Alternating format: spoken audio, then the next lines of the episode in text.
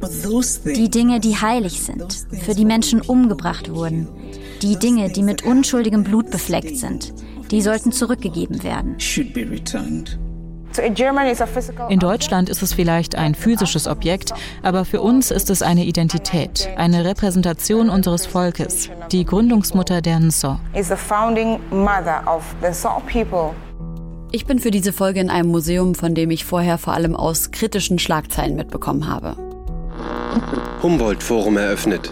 Attraktion oder Kolonialwarenladen? Umstrittene Fassade des Humboldt-Forums bröckelt. Ignoranz mit Konzept im Raubkunstpalast. Humboldt-Forum eröffnet. Kontroverse um Raubkunst. Es ist fast schon befremdlich, durch diesen Raum zu laufen, der so steril ist und so viel Kunst, so viele Objekte, so viel kulturelles Erbe birgt und beheimatet anscheinend. Es fühlt sich schon an, als ob das alles hier einfach wirklich nicht hergehört. Der Raum, durch den ich hier laufe, heißt Koloniales Kamerun. Da läuten bei mir natürlich direkt die Raubkunst-Alarmglocken. Ich stehe jetzt vor der Gonzor-Statue und finde sie wunderschön. Irgendwas macht ihr Gesicht mit mir. Es sieht zwar aus, als ob sie einfach nur starr in die Leere schaut, aber ich weiß nicht, es bewegt mich irgendwie. Die Figur, die da hinter Glas auf einem Thron sitzt, ist am ganzen Körper mit Muscheln geschmückt. Im Schoß hält sie ein großes, rundes Gefäß. Der Blick der Frau, die da irgendwie so fast an mir vorbeischaut, ist sehr starr und ernst. Und trotzdem habe ich das Gefühl, dadurch, dass sie diesen Leerraum auf ihrem Schoß hat, diese, diesen Eimer oder Hohlraum, dass sie irgendwie einladend aussieht und mütterlich, aber trotzdem so majestätisch. Die Ngonzo-Statue aus Kamerun. Hier im Humboldt-Forum ist sie eines von vielen Objekten. Nicht zu erkennen, welchen enormen spirituellen Wert sie in Kamerun hat. Sie gilt als Begründerin der Nzo, ein Volk, das es bis heute gibt und das seine Gründergöttin zurückfordert.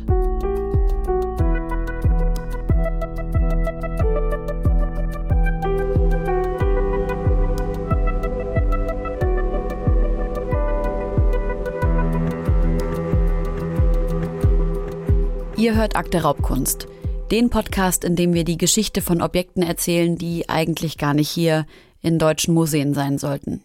Und dieses Mal erzählen wir die Geschichte der Ngonzo-Statue und wie sie vermutlich während einer sogenannten Strafexpedition aus Kamerun verschwand. Wir sprechen mit Menschen, für die die Ngonzo eine Identifikationsfigur ist und die dafür kämpfen, dass sie zurück nach Hause kommt. Für Elsa Mbala ist zu Hause immer als Plural zu verstehen. Kamerun und Deutschland.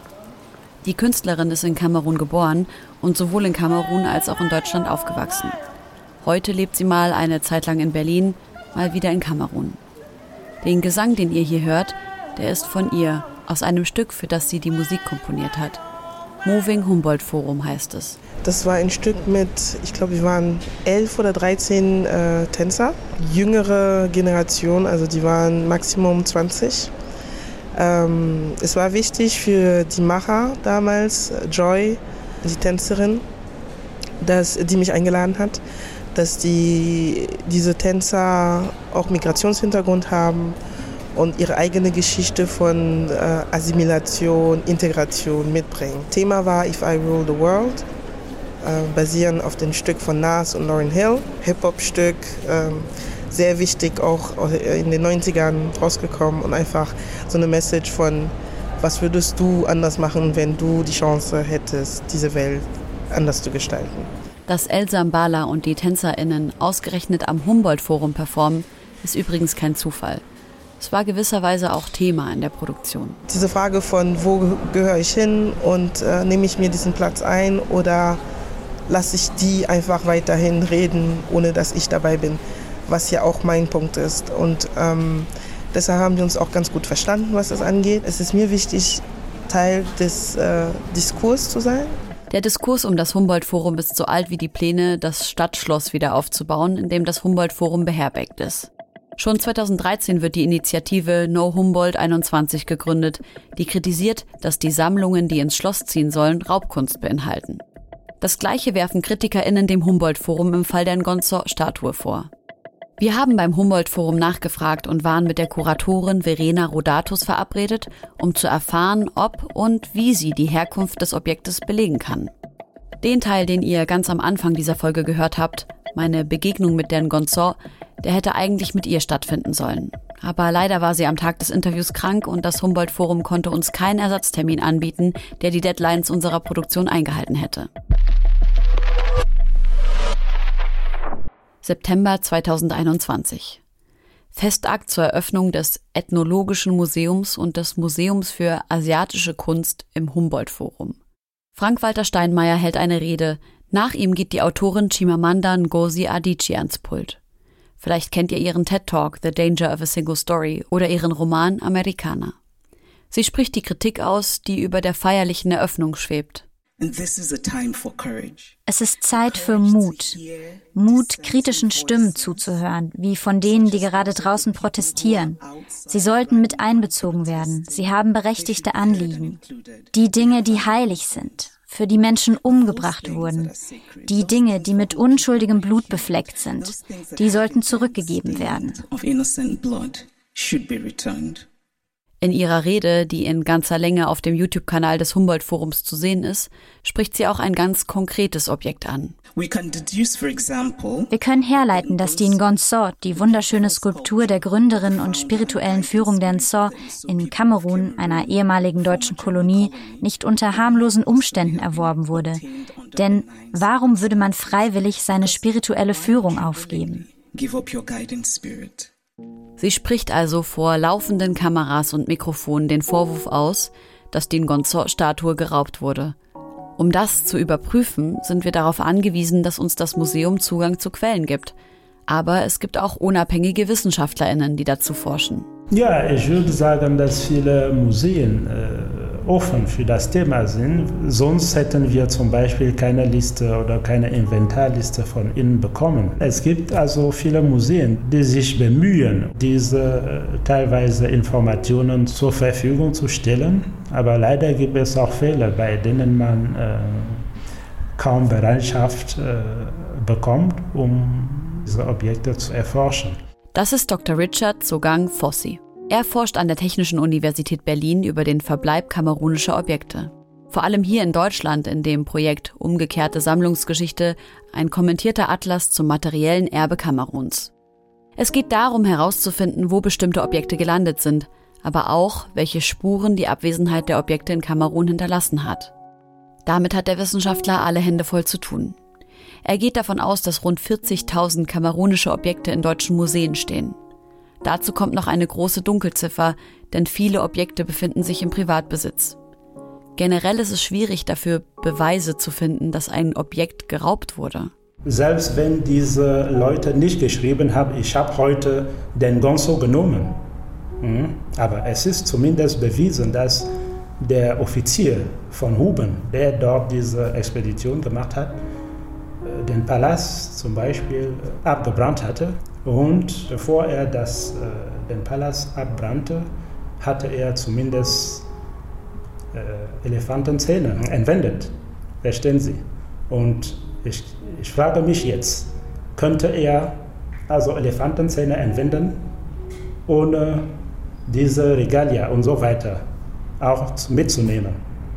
Also es wäre interessant zu zeigen, wie diese anderen Objekte auch den, den Ort verlassen haben. Herauszufinden, wie die Ngonzo nach Deutschland kam, ist gar nicht so einfach. Weil die schriftlichen Quellen, also Schriftstücke und Reiseberichte, in der Regel von Kolonialherren geschrieben wurden. Das war in der Kolonialzeit gang und gäbe. Diese Praxis gab es auch nicht nur in Kamerun. Aber das heißt auch, es wurde aus einer ganz bestimmten Perspektive geschrieben, nämlich der einer Kolonialmacht. In diesem Fall Deutschland.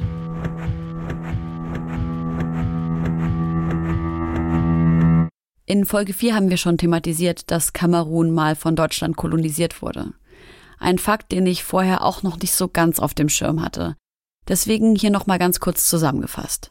Von 1884 bis 1919 war Kamerun deutsche Kolonie unter der Macht der sogenannten Kaiserlichen Schutztruppe Kameruns. Dieser militärische Euphemismus ist natürlich irreführend.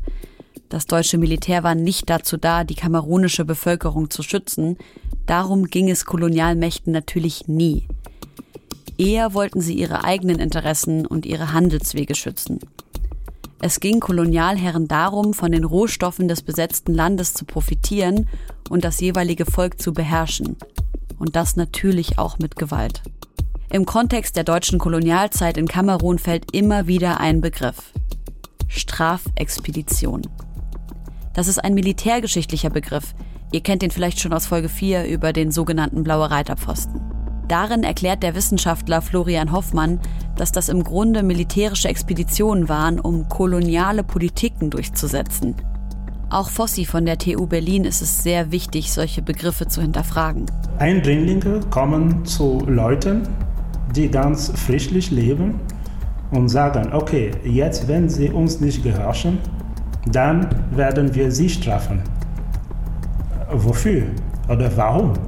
Verstehen Sie? Also das sind solche Prozesse oder sprachliche Konstruktion von der Enteignung und solche Ideen, die leider irreführen äh, oder solche Begriffe, die leider irreführen, äh, muss man auch hinterfragen. Diese Begriffe waren in erster Linie dazu da, die eigene Agenda zu beschönigen und zu rechtfertigen, weil diese Strafexpeditionen natürlich voller Gewalt waren und super brutal abliefen.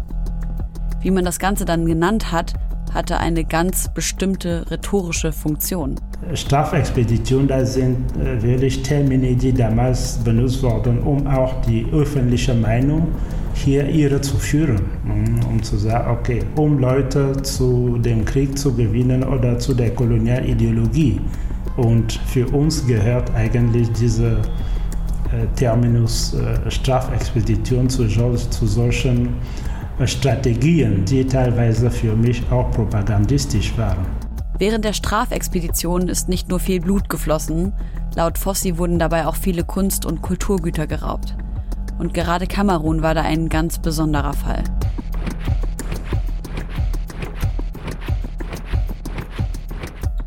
Also wir wissen von ein paar Regionen, dass da die Objekte sehr gefragt waren, aber wir können es nicht absolut beziffern. Das ist Dr. Larissa Förster vom Deutschen Zentrum Kulturgutverluste, das Forschungsgelder für die Forschung zu Objekten mit kolonialer Geschichte vergibt. Wir wissen, dass natürlich Länder wie Kamerun zum Beispiel, die tatsächlich eine wahnsinnig spannende Kunstproduktion hatten, dass es da äh, unglaublich viel Interesse und auch eine ziemliche Gier unter deutschen Wissenschaftlerinnen und Sammlerinnen gegeben hat, an Objekte zu kommen und die zurück nach Deutschland zu bringen und im Tausch, Verkauf oder Tausch gegen Medaillen und so weiter dann an die Museen zu geben. Sie sagt, dass man Objekte in Deutschland nicht nur verkaufen konnte, sondern dass es für dieses Sammeln auch Ehrenmedaillen gab für Verdienste für die Stadt oder die Wissenschaft. Diese Gier zeigt sich ziemlich deutlich, wenn wir uns nochmal die Zahl von eben vor Augen führen. 40.000 kamerunische Objekte, beziehungsweise potenziell eher mehr, wie Fossi erklärt hat. Und diese Gier packt auch einen Mann, der in unserem Fall eine wichtige Rolle spielt. Kurt Pavel, beziehungsweise Kurt von Pavel, wie er heißt, nachdem er in den Adelsstand erhoben wird. Er war Kommandeur der deutschen sogenannten Schutztruppe in Kamerun. Auf der Infotafel vor der Statue steht folgendes. Kava, Thron, oder Ngif, Melu, Palmweinblätter, Ngosso benannt. Kamerun, Banzo, 19. Jahrhundert, Holz, Kaurischnecken, Stoff, Zinn, Glasperlen. Gesammelt 1902 von Kurt Pavel, erworben 1903. Diese Skulptur stellt möglicherweise die Königin Gonzo dar, die das Königreich Banzo begründete. Kurt Pavel sammelte diese Figur, als Deutsche erstmals in Kumbo, der Hauptstadt des Königreichs, eintrafen sammeln. Das klingt für mich nach einem Begriff, der passt, wenn wir über Pilze oder Beeren sprechen, aber nicht über ein sakrales Objekt. Kurt Pavel führt mehrere sogenannte Strafexpeditionen an. Gegen die Ngwe, gegen Bafut und Mankon. Unterschiedliche Völker in Kamerun. Kurz darauf trifft er bei einer weiteren Strafexpedition auf den Zo. Es gibt wenige schriftliche, erhaltene Quellen darüber, was genau während dieser Strafexpedition passiert ist. Anne Splettstößer hat den Fall der Ngonzo in ihrer Doktorarbeit umstrittene Sammlungen vom Umgang mit kolonialem Erbe aus Kamerun in ethnologischen Museen untersucht. Sie ist auch nach Kamerun gereist und hat mit VertreterInnen der Nzor gesprochen.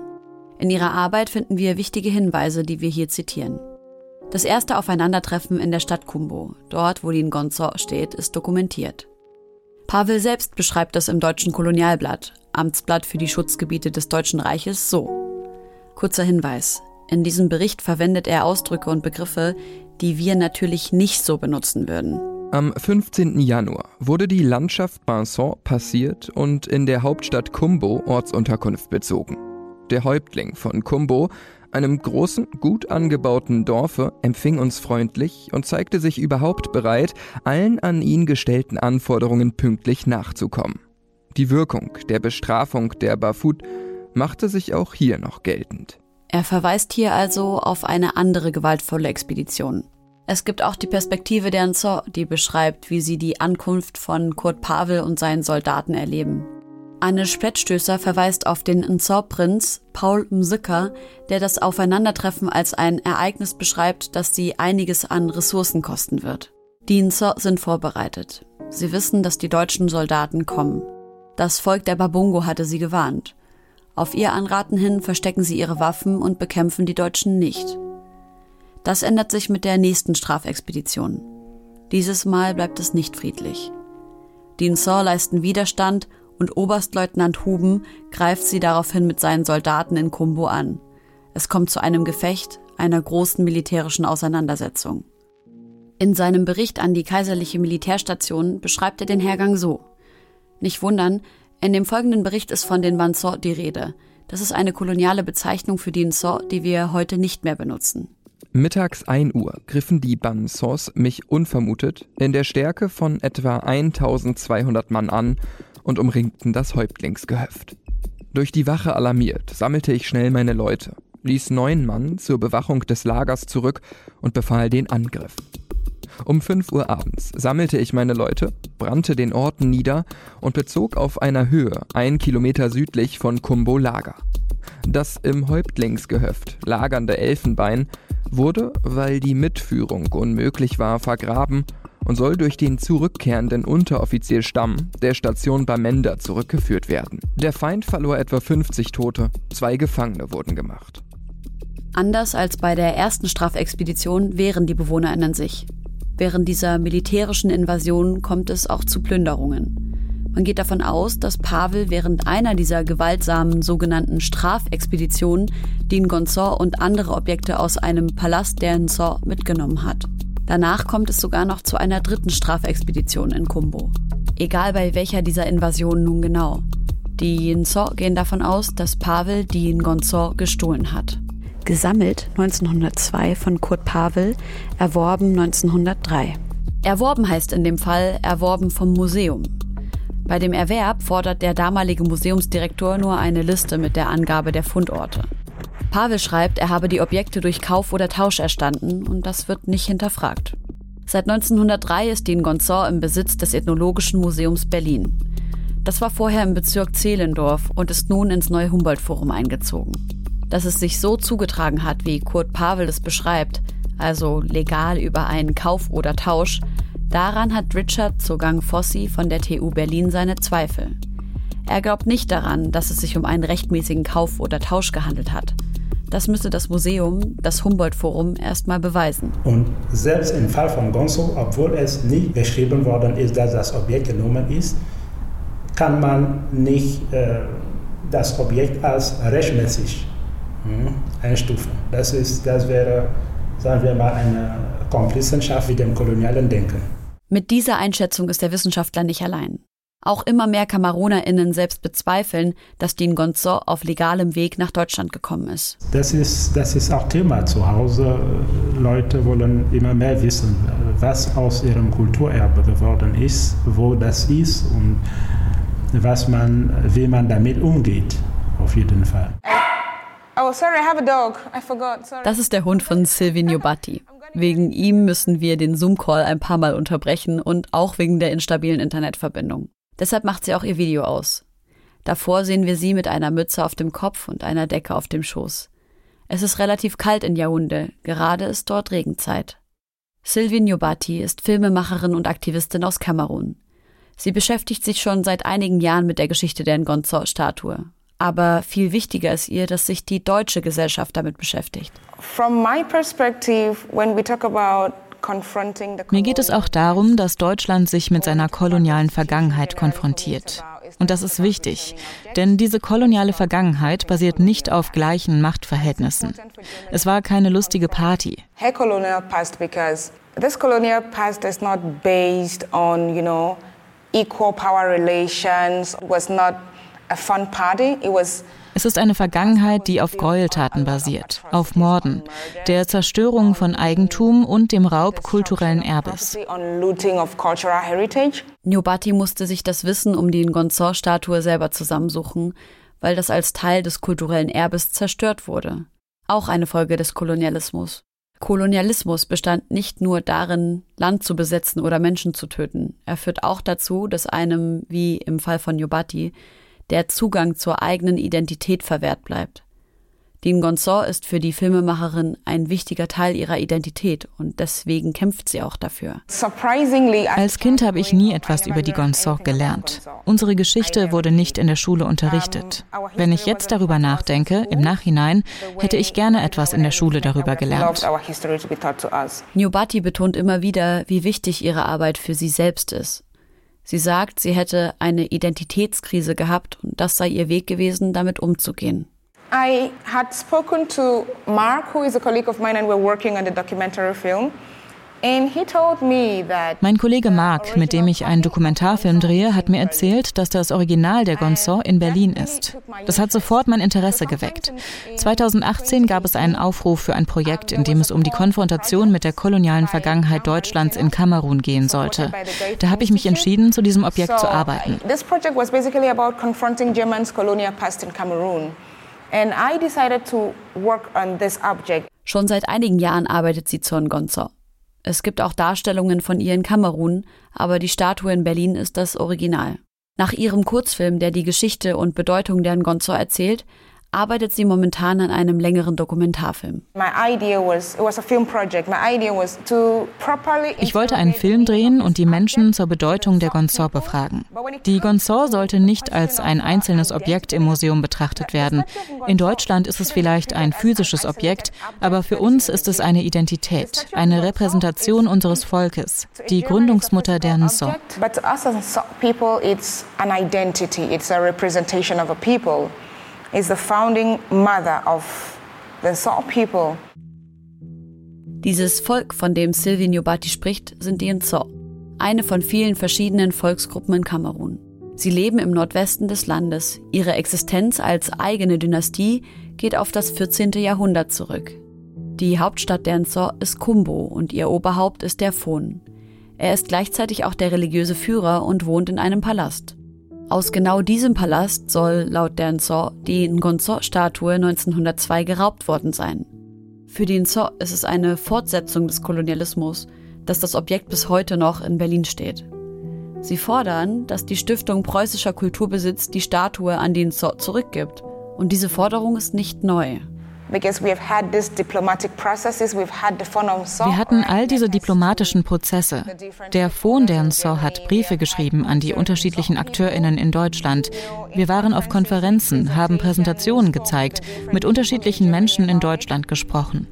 Briefe hierhin und dorthin, Diplomatie, es war schon fast so wie Lobbyismus. Aber dann dachte ich, diese Gespräche müssen laut geführt werden. Ich meine, diese kolonialen Gräueltaten, die begangen wurden, das ist nicht in den Hinterzimmern passiert. Das geschah öffentlich. Können wir nicht diese Gespräche genauso öffentlich führen? Wer genau die allererste Rückgabeforderung gestellt hat, ob sie 30 oder 40 Jahre alt ist, ist nicht klar zu belegen. Anne Splettstößer schreibt, dass Godfrey B. Tangwa, Professor und ehemaliger Leiter der Philosophischen Fakultät der Universität Yaoundé, einer der ersten war. 1998 war er mit einem Stipendium in Deutschland. Vorher hat er mit zwei Nsor-Prinzen, Paul Mzika und Gabriel Mbinglo, einen Brief verfasst, den der Fon der Nsor unterschrieben hat. Diesen Brief nahm Tangwa mit nach Deutschland. Briefe schreiben, Gespräche führen, das meint Nyobati damit, wenn sie von dem diplomatischen Prozess spricht, den Gonzot zurückzuholen.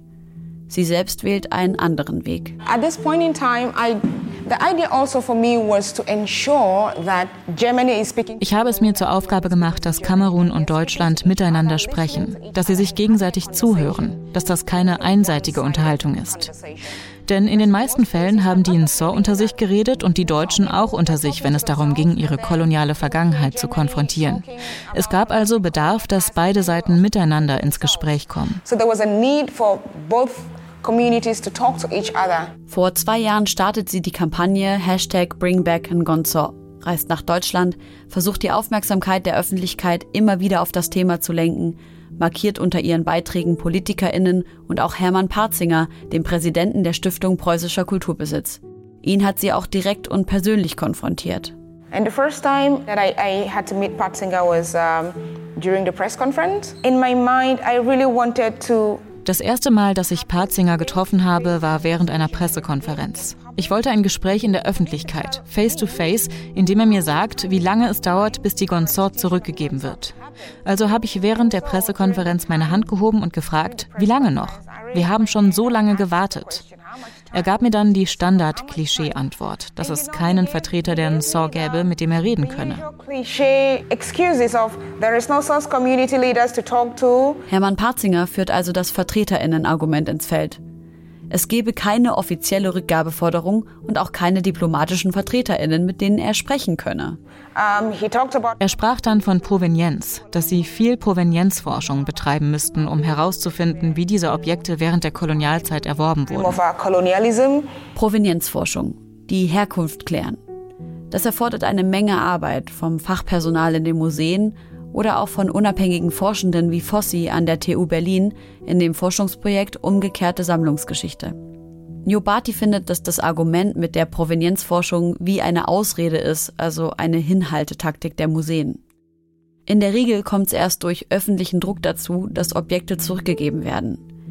Die Stiftung Preußischer Kulturbesitz hat zum Beispiel im Mai 2022 23 Artefakte nach Namibia zurückgegeben, allerdings formell nur als Leihgabe, was natürlich auch wieder für Kritik sorgte. Und bei der Ngonzo? Im Juni soll eine Entscheidung fallen, ob es eine Restitution geben wird. Und ich bleibe optimistisch, dass sie sich an ihr Wort halten, dass eine Restitution möglich ist. Wenn diese Entscheidung gefallen ist, wird es Gespräche geben. Erstmal wird es Verhandlungen mit den verschiedenen AkteurInnen geben, auch aus der Regierung und der Community. Also Aber selbst wenn die Ngonzo zurückkommt, kann sie nicht einfach in das ursprüngliche Gebiet der Nzo. Seit 2016 herrscht im Westen Kameruns ein Bürgerkrieg. Der König der Nzor ist selbst gerade nicht in seinem Palast in Kumbo, sondern in der Hauptstadt Yaoundé. Wer die Ngonzor empfangen würde und wo sie hinkommen könnte, ist also nicht ganz klar.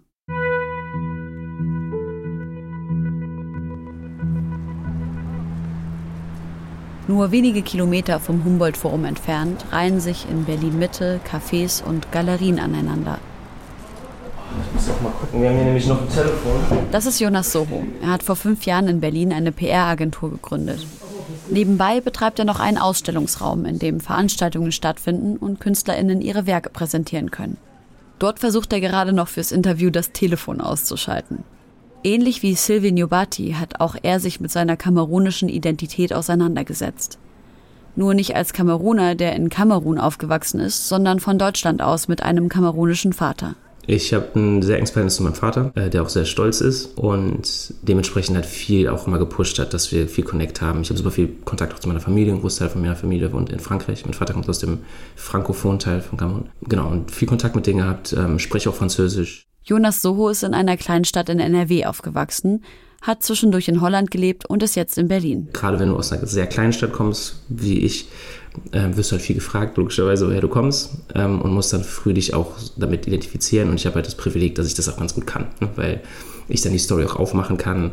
Äh, wenn Leute fragen, okay, was sind denn Bräuche, was auch immer, ne, Essen und so weiter, kenne ich mich halt ganz gut aus, weil ich das Glück habe, dass mein Vater mir das halt sehr gut nahegebracht hat und ich dann früh dann auch diese Identifikation hatte und damit ja mit Leuten auf Leute zugehen konnte und erzählen kann, ähm, was die andere Hälfte meiner Identität ist. Und das muss er oft erklären. Nicht alle wissen, wo Kamerun liegt. Und noch weniger sind die Diskurse und die politische Lage Kameruns in den Köpfen der Menschen präsent.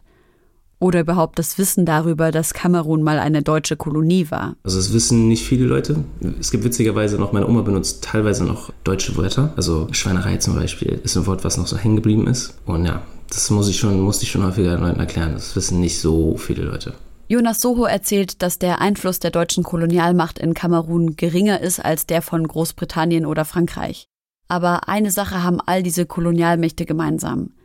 Sie haben es in der Kolonialzeit geschafft, sich als der Standard zu etablieren, ihre Norm, ihre Werte als den Maßstab durchzusetzen, an dem man sich misst und den man erreichen möchte. So, mein Vater als mein Onkel sind extrem spirituell unterwegs und die beschäftigen sich sehr viel mit der Kultur. Sind beide auch äh, nicht gläubig und die christliche Kirche, die halt sehr groß ist in Kamerun, ist halt sehr kulturell westlich dann auch ähm, als Einflussgeber zu sehen. Ne? Und deshalb habe ich häufig so ein bisschen auch, was dann eine Identitätsfindung ganz gut ist, so diesen, diesen Blick von Bräuchen, den einzelnen Kulturen, die du hast, den einzelnen Ethnien.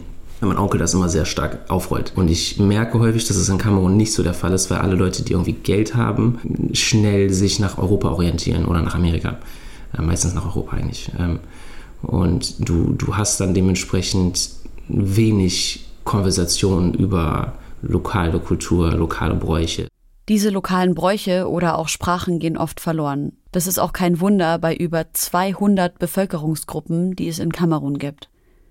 Sich mit diesen Wurzeln auseinanderzusetzen in einem Land, in dem Englisch und Französisch die Amtssprachen sind, ist nicht selbstverständlich. Jonas denkt, dass er das von Deutschland aus sogar leichter tun kann. Also es ist dann auch eine Privilegssache, sich mit sowas auseinanderzusetzen, weil Kamerun, wie gesagt, ist ein verhältnismäßig armes Land und du hast super krass viel Korruption. Das ist halt ein Riesenproblem im Land. Du hast jetzt auch diese anglophonen und frankophonen Konflikte, die seit ein paar Jahren gerade so im Norden stattfinden. Und die Leute haben echt andere Probleme. Und, das, und deshalb wahrscheinlich auch findet das Thema mehr hier statt, weil die Leute auch den Freiraum haben, sich damit auseinanderzusetzen.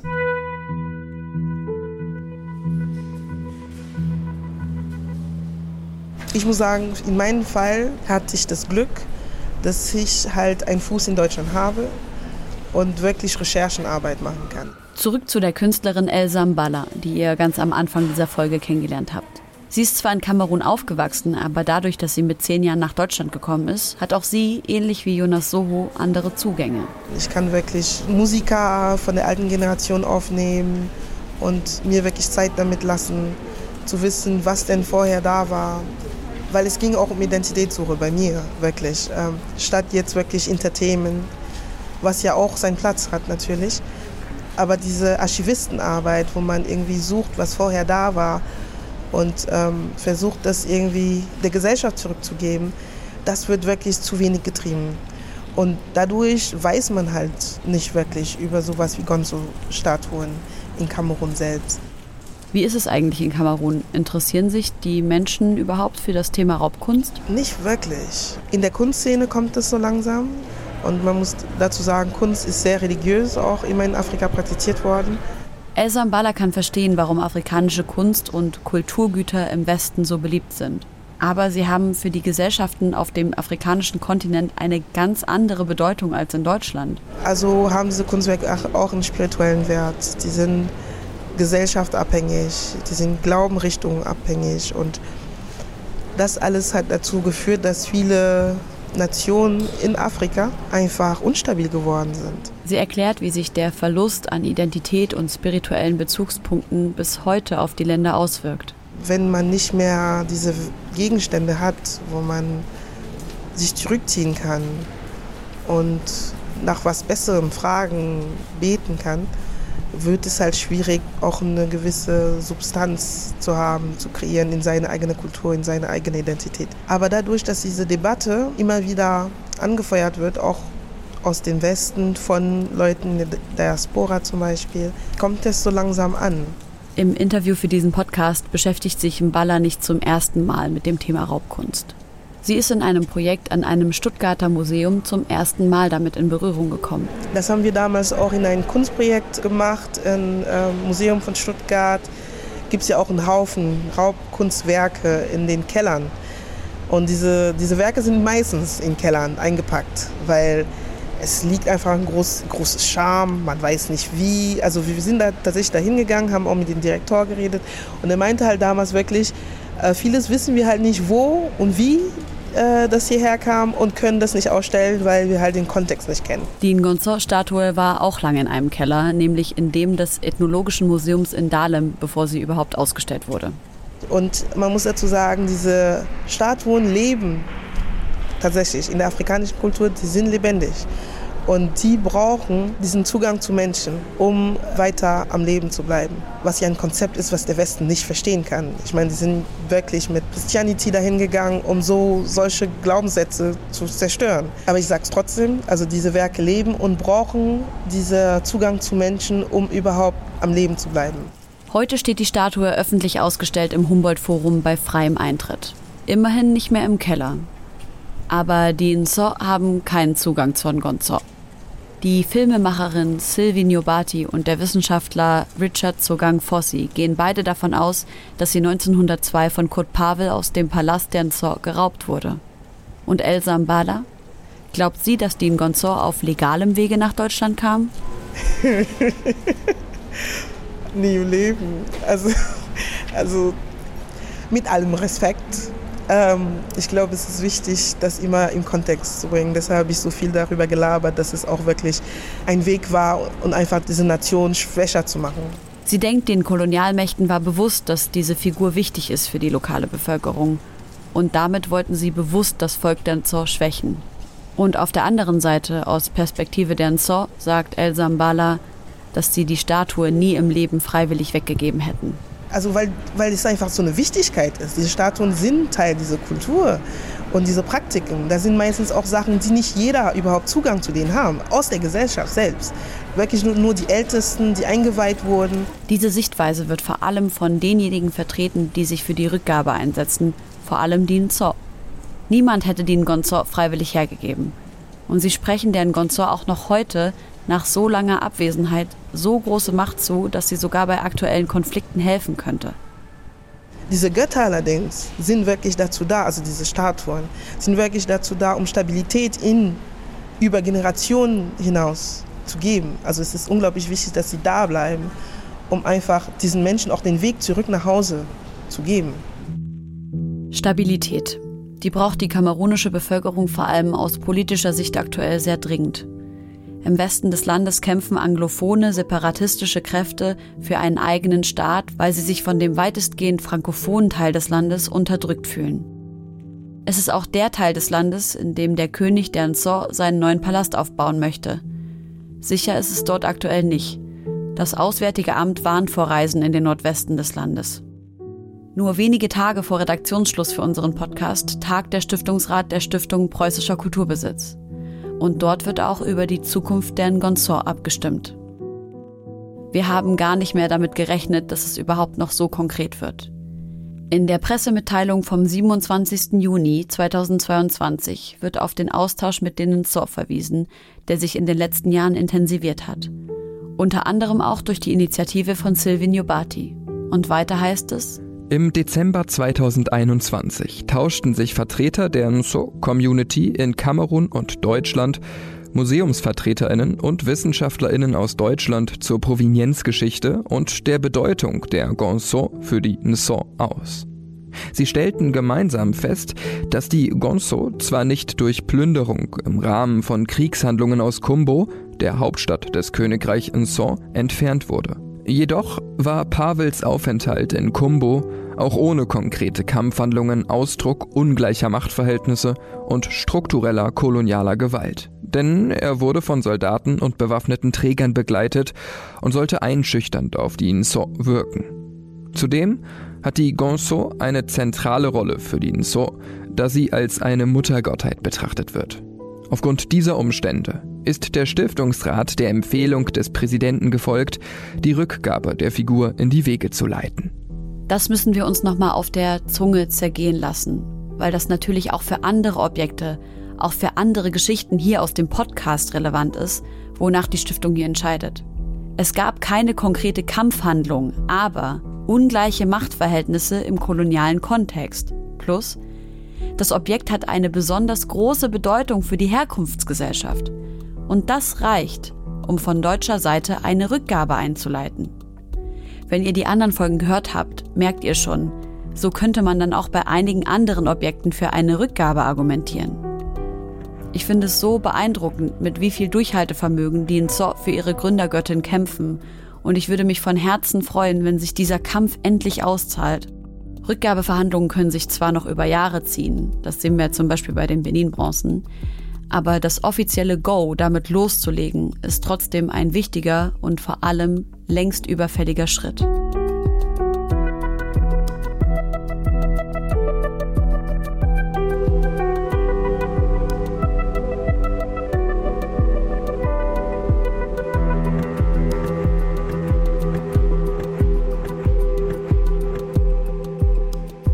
Das war Akte Raubkunst über die sogenannte Gonzor-Statue und wie wichtig sie ist für die Nsor und auch für die kamerunische Diaspora in Deutschland. Ich bin Helene Fares und wenn euch dieser Podcast gefällt, klickt auf Abonnieren und erzählt euren FreundInnen davon. Kunstraub beging auch die Nazis im gigantischen Ausmaß. Sie beschlagnahmten den Besitz jüdischer Familien, die zur Ausreise genötigt waren und versteigerten ihn. Bis heute suchen die rechtmäßigen Erben deshalb nach dem, was ihnen gehört. Manchmal werden sie fündig. Viel zu selten. Die Doku Der Kunstraub der Nazis, die späte Suche nach Gerechtigkeit findet ihr online in der ARD-Mediathek. Akte Raubkunst ist eine Produktion von Goodpoint Podcasts im Auftrag von ARD Kultur. Autor in dieser Folge Azadeh Peschman. Executive Producer und Redaktion Eva Morlang. Head of Content ARD Kultur Christian Costa-Zahn. Produktionsleitung ARD Kultur Reimer Schmidtke. Schnitt Tina Küchenmeister, Sounddesign Josi Miller. you